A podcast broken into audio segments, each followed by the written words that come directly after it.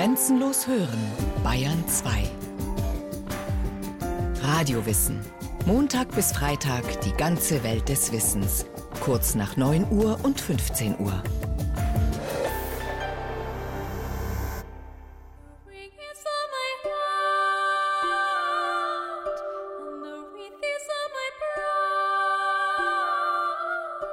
Surse gebildet überall, lang, aufgewollen und es mal. Süß gebildet überall, hochgewachsen, schlank und schmal. Sie trug von braunem Samit Rock und Mantel in dem Schnitt von Frankreich. Und nach dessen Sitt war der Rock, da wo die Seiten herab auf ihre Hüften gleiten, gefranset und geenget, nah an ihren Leib gezwänget gefranset und gänget, nahe an ihr Lieb gezwänget.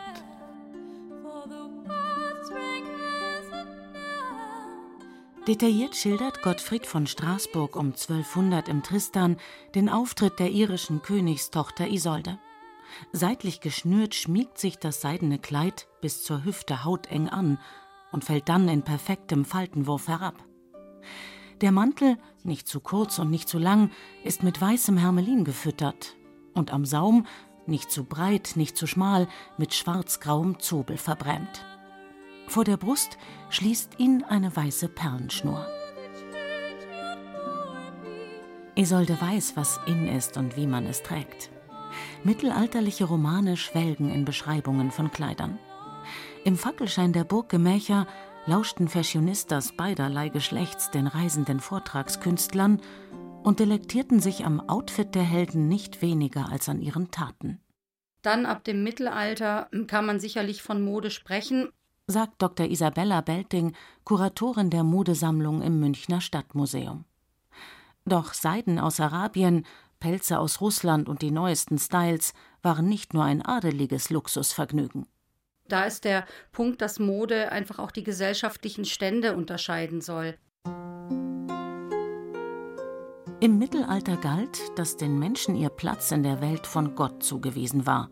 Und er wurde durch zwei Koordinaten bestimmt: Stand und Geschlecht. Das Gepränge der Edelleute hob sie ab vom gemeinen Volk, wie es der Ordnung der Welt entsprach. Es galt aber auch den Standesgenossen, denn die innere Hierarchie des Adels war keineswegs eindeutig festgelegt. Im ständigen Gerangel um Status und Prestige spreizte man wie ein Pfau das schillernde Gefieder. Deshalb waren Männer wie Frauen äußerst modebewusst. Um 1400 berichtet die französische Schriftstellerin Christine de Pissin von einem Pariser Schneider, er habe für eine einfache Edelfrau einen gewagten Überrock gefertigt, für den er fünf Pariser Ellen hochwertiges Brüsseler Tuch verarbeitet habe. Gut drei Viertel davon hätten über den Boden geschleift. Und Flügelärmel hätte es gehabt, die bis zu den Füßen hingen. Doch wenn sich eine Landadlige kleidet wie eine Herzogin und eine Bauersfrau wie eine Patrizierin, so Christine, dann werden die Regeln der guten Gesellschaft verletzt. In einer gut funktionierenden Gesellschaftsordnung müssen diesen Dingen jedoch Grenzen gesetzt werden. So begannen die Obrigkeiten mit Gesetzen dafür zu sorgen, dass jeder praktisch sich seinem Stand gemäß kleidet. Das heißt, man hat an der Kleidung einfach auch auf der Straße den gesellschaftlichen Status der Person ablesen können. Die Hose ertüftelten die Schneider erst im späten Mittelalter, doch auch als beide Geschlechter lange Gewänder trugen, gab es Unterschiede, die für die Zeitgenossen eindeutig erkennbar waren. Kleidung hat ja nun auch die Funktion oder Mode hat die Funktion, dass die unterschiedlichen Geschlechterrollen sichtbar gemacht werden. Textile Geschlechtergrenzen zu überschreiten, war noch verwerflicher als modischer Überehrgeiz. Es verstieß direkt gegen biblisches Gebot. Ein Weib soll nicht Mannsgewand tragen und ein Mann soll nicht Weiberkleider antun. Die Frau sollte dem Manne untertan sein, und diese Ordnung musste sich in sichtbarer Verschiedenheit spiegeln. Deshalb konnte eine Kopfbedeckung den Prediger Geiler von Kaisersberg höchlich erzürnen. Dass ganz ein Schand ist, dass die Weiber jetzt Barett tragen. Die Mann tragen jetzt und Hauben wie die Frauen, mit Seiden und mit Gold gestickt.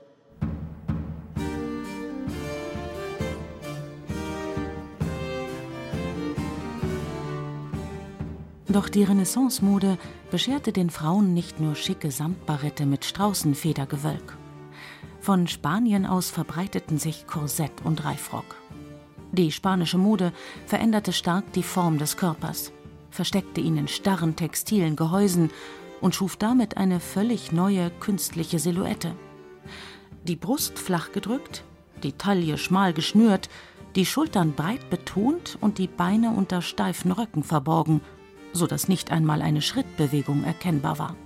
18.000 große Reifrocknadeln, 20.000 mittlere Reifrocknadeln, 25.000 große Samtnadeln, 39.000 kleine Samtnadeln und 19.000 kleine Nadeln mit Kopf.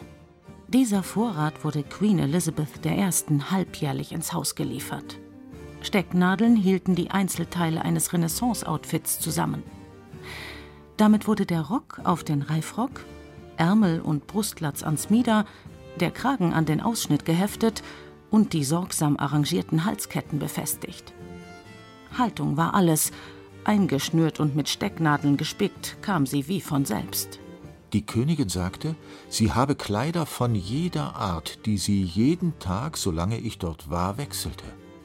An einem Tag trug sie eins nach englischer Art, an einem anderen nach französischer, dann nach italienischer und so fort berichtete ein Besucher vom englischen Hof. Mode existierte in einer Vielfalt von Stilvarianten, aber immer in größtmöglicher Prachtentfaltung. Schwere Samte und Brokate waren mit kostbaren Stickereien bedeckt und mit Juwelen übersät. Wer kann, der kann, war auch das Motto der steinreichen Kaufleute in den Städten und setzte sich nach unten fort, so dass der Kurfürst von Bayern rigide durchgreifen zu müssen vermeinte ordnen hiermit, dass dem Bauersmann auf dem Land alles bishero zu Kleidern überflüssige gebrauchte teure und sonderlich ihren Weibern die zu viel verbrämten Röck, die teuern Filzhüt, dann alles Silber und Gold gänzlich abgeschafft und verboten. In der Renaissancepracht war nichts dem Zufall überlassen. Der Faltenwurf des Rocks fixiert, Kragen und Häubchen mit Draht verstärkt, jedes Haar akkurat an seinem Platz. Diese rigide Perfektion warf die Mode um 1620 radikal über Bord, zusammen mit den Reifröcken und überschlanken Taillen. Man trug einfarbige Kleider aus leichten, schimmernden Seiden, mit hoher Taille, bauschigen Ärmeln und sehr tiefen Dekolletés. Eine beinahe lässige Mode für üppige Frauen. Dazu nur wenig Schmuck, schulterlange Löckchen und zum Ausgehen ein wagenradgroßer Hut womit die Damen wieder auf gefährlichem Terrain waren. Der Bischof von London ließ gegen die Hüte predigen, und ein puritanischer Prediger geriet nahezu in Raserei über die frechen Mannweiber, die auf unnatürliche Weise ihr Haar abschneiden und kräuseln, ihre weibliche Glorie und das Zeichen ihrer Unterwerfung unter Gott und den Mann.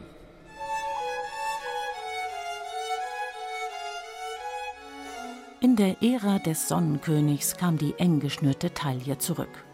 Die modischen Manteaus, Kleider mit offenem Rock, der über einem zweiten Rock zurückgerafft war, trug man am Hof Ludwig XIV. aus kostbarsten Stoffen und üppig dekoriert. Der Überrock wurde zur Schleppe, deren Länge jeder Frau nach ihrem Rang in der Adelshierarchie genau zugemessen war. Doch die steife Hofgala legten auch die Aristokratinnen in Versailles bald nur noch zu vorgeschriebenen Anlässen an. In ihren Appartements trugen sie lieber bequeme Kleider mit voluminösen Tüllhauben statt komplizierter Frisuren. Einzig die Herzogin von Orléans bestand darauf, die Form zu wahren. Zu Paris lebe ich wie eine Bürgerin. Man weiß nicht mehr, was Hof gewesen ist. Keine Damen wollen zu mir kommen, weil ich nicht leiden will, dass man zu mir ohne Leibstück und in Escharpen und Robe battante kommen. Will lieber keine sehen, als die Familiarität zu vertragen. Im 18. Jahrhundert war das Korsett ein Alltagswäschestück für alle Schichten. Eine Frau, die auf sich hielt, wäre ebenso wenig ungeschnürt wie im Nachthemd aus dem Haus gegangen. Doch die Ikone dieser Epoche ist der Reifrock.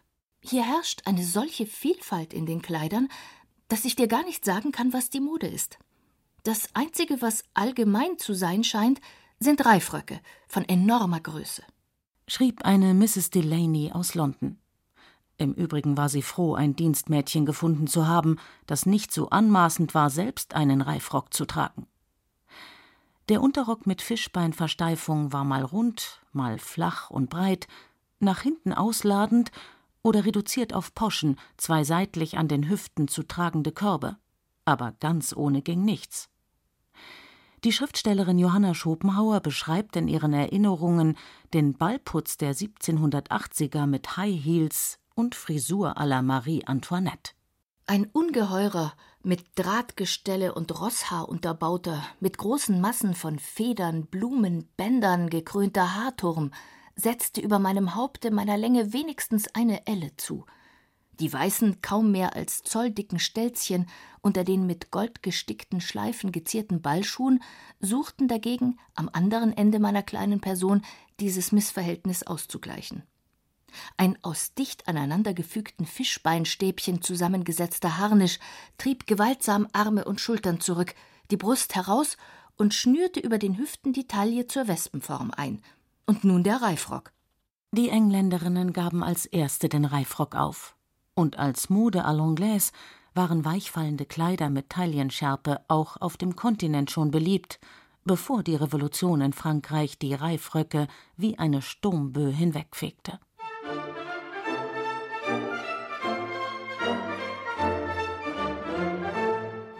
Umsturz waren Frauen überall dabei. Sie diskutierten in der Öffentlichkeit und gründeten politische Clubs.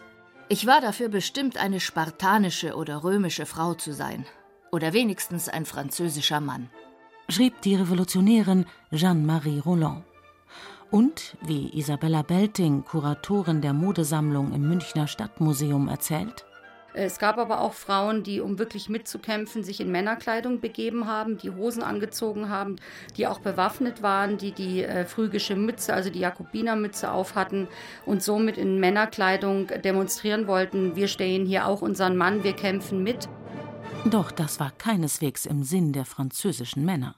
Die Kleidung der Frauen muss ein Geschlecht haben, und dieses Kostüm muss mit unserem kontrastieren. Eine Frau muss eine Frau sein, vom Kopf bis zu den Zehen. Befand der Schriftsteller Louis-Sébastien Mercier. Die politischen Damenclubs wurden verboten, das Tragen von Hosen auch. Da brach eine Revolution aus, die in Windeseile ganz Europa erfasste. Die Französinnen gewandeten sich jetzt wie im antiken Griechenland, der Wiege der Demokratie. Sie trugen weiße Hängerkleider aus dünnem Musselin. Die Befreiung von Korsett und Unterröcken brachte keine Bürgerrechte. Die Unterordnung allerdings brauchte eine neue Begründung, nachdem das Ständesystem beseitigt war. Und sie fand sich in der natürlichen Bestimmung der Frau. In deren Dienst stellte ein Magazin sogar die schamlose Nuditätenmode. Die Brust, frei von jedem Hemmnis, erlangt das Wachstum und die Perfektion, die notwendig sind für den Zweck, für den die Natur sie vorgesehen hat. Anmutiger Efeu, der sich an die starke Eiche lehnt. Das war das weibliche Ideal des 19. Jahrhunderts. Oder in den Worten des Professors und Publizisten Ernst Moritz Arndt: So stehst du da in deinem Wesen, holdes Weib, eine unbewusste Blume, ein spielender Singvogel, der von seinem Gesange nichts weiß. Dein Name heißt Einfalt, Stille, Sehnsucht und Freude. Deine Kraft und deine Würde liegt mehr im Gehorsam als im Befehl. Aus der eleganten Empire-Mode wurde der biedermeierliche Kindfrauenlook. Steife Locken unter Spitzenhäubchen, weiche, runde Schultern und knöchelkurze, weite Röcke, die Taille wieder schmal geschnürt und noch betont durch Bauschärmel. Den Rock stützten zahlreiche steife Unterröcke oder eine Art Rosshaarmatratze. Als 1856 eine Krinoline aus dünnen Federstahlreifen auf den Markt kam, war sie verständlicherweise sofort ein Verkaufshit. Es gab Mode-Ikonen, Stilikonen wie heute auch. Das war zum Beispiel die Kaiserin Eugenie von Napoleon III., die durch diese ganz weiten Reifröcke Furore gemacht hat. Bald waren Durchmesser von drei Metern erreicht. Die Frauen segelten wie glamouröse Schiffe dahin, wovon sich mancher Mann stark provoziert fühlte. Die Krinoline ist impertinent. Impertinent natürlich schon wegen des großen Raumes, den sie für die Person in Anspruch nimmt. Impertinent wegen der ungeheuer herausfordernden Beziehung auf den Mann. Willst du, so spricht die Krinoline zum Individuum männlichen Geschlechts, hinunter übers Trottoir, oder willst du es wagen, mich anzustreifen? Die Schuld liegt am Manne. Würden's die Väter und Ehemänner nicht leiden, so würden die Weiber nicht so über die Schnur hauen. So der Ästhetikprofessor Friedrich Theodor Fischer. Im 19. Jahrhundert wird Mode Frauensache. Bisher war die Männerkleidung ebenso dekorativ und wechselhaft, doch nun wird der dunkle Anzug zum Einheitslook. Isabella Belting erklärt, das liegt daran, dass vor allem im 19. Jahrhundert, also im bürgerlichen Zeitalter, ja auch das Zeitalter der Industrialisierung beginnt. Und da wandelt sich sehr abrupt die männliche Kleidung ins Funktionale. Die Dame wiederum demonstriert jetzt alleine durch mondäne und wertvolle Kleider und aufwendige Mode den wirtschaftlichen Status des Mannes. Sie übernimmt das jetzt alleine, äußerlich dafür zuständig zu sein und wird somit das optische Aushängeschild seines Erfolges, kann man sagen. Für wirtschaftliche Unabhängigkeit von einem Mann boten sich Frauen nur wenige Möglichkeiten. Der Kulturhistoriker Eduard Fuchs diagnostizierte 1906 Die Kleidung ist ein erotisches Problem. Ohne diese Erkenntnis wird man es nie begreifen, dass die Frau heute das Korsett absolut nicht entbehren kann, dass sie es Kraft der brutalen Logik des Konkurrenzkampfes, den sie um den Mann zu führen gezwungen ist, absolut nicht preisgeben darf. Frauenrechtlerinnen fanden es allerdings sinnvoller, Frauen bessere Berufschancen zu verschaffen. Verbrennt die Korsette! Die Mode der Belle Epoque verdankte ihre elegante Fleischerhaken-Silhouette Korsetts, die nicht grundlos sans ventre ohne Bauch hießen. Sie fielen schon vor dem Ersten Weltkrieg einer schmalen, geraden Linie zum Opfer. Das ist mehr der Haute Couture als den Frauenrechtlerinnen zuzuschreiben, von denen sich nur ein kleiner Teil aktiv für natürlichere Kleidung stark machte.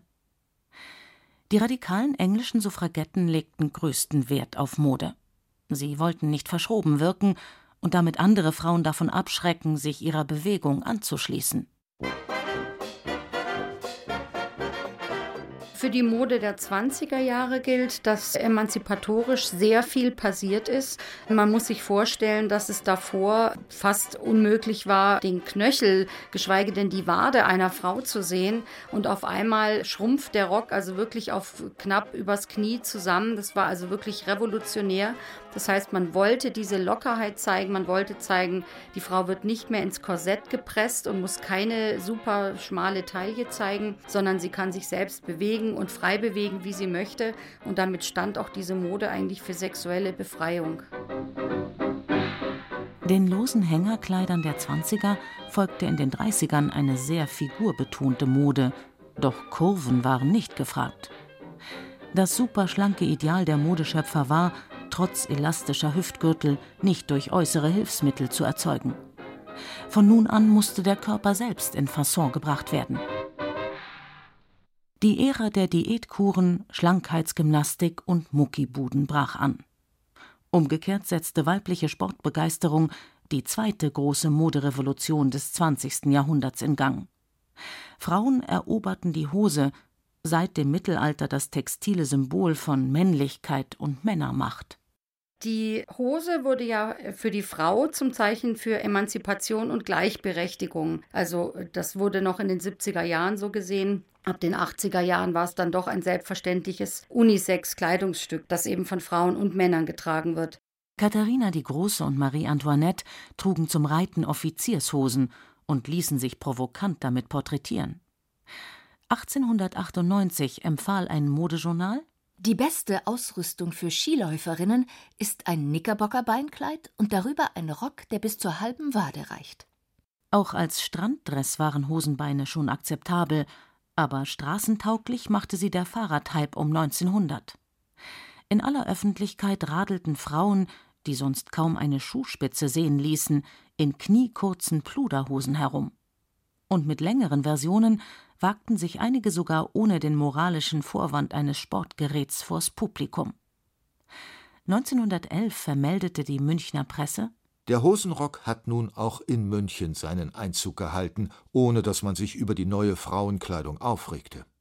Die neuen Kostüme, die man bei der Parademusik vor der Residenz, des Nachmittags im Englischen Garten und des Abends im Hoftheater sah, fanden ein aufmerksames Interesse, das sich aber in schicklichen Formen kundgab.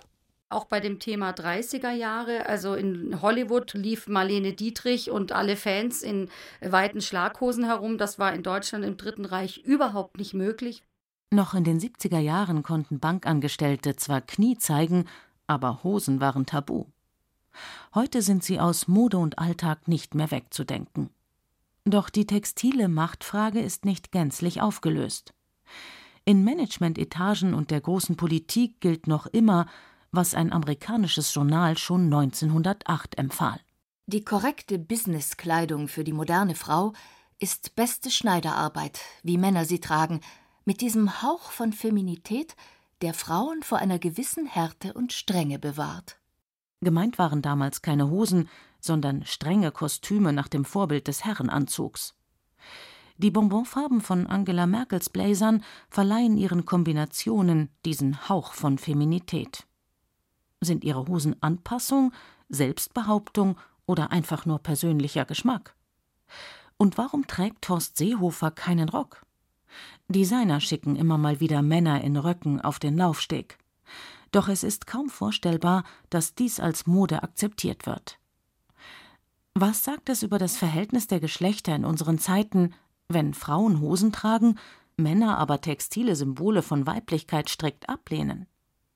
Übrigens, das Hosenverbot für Frauen aus der Französischen Revolution wurde erst im Jahr 2013 offiziell aufgehoben. Allerdings sah man zuvor schon längere Zeit davon ab, hosentragende Frauen zu verhaften, auch wenn sie nicht die vorgeschriebene behördliche Ausnahmegenehmigung besaßen.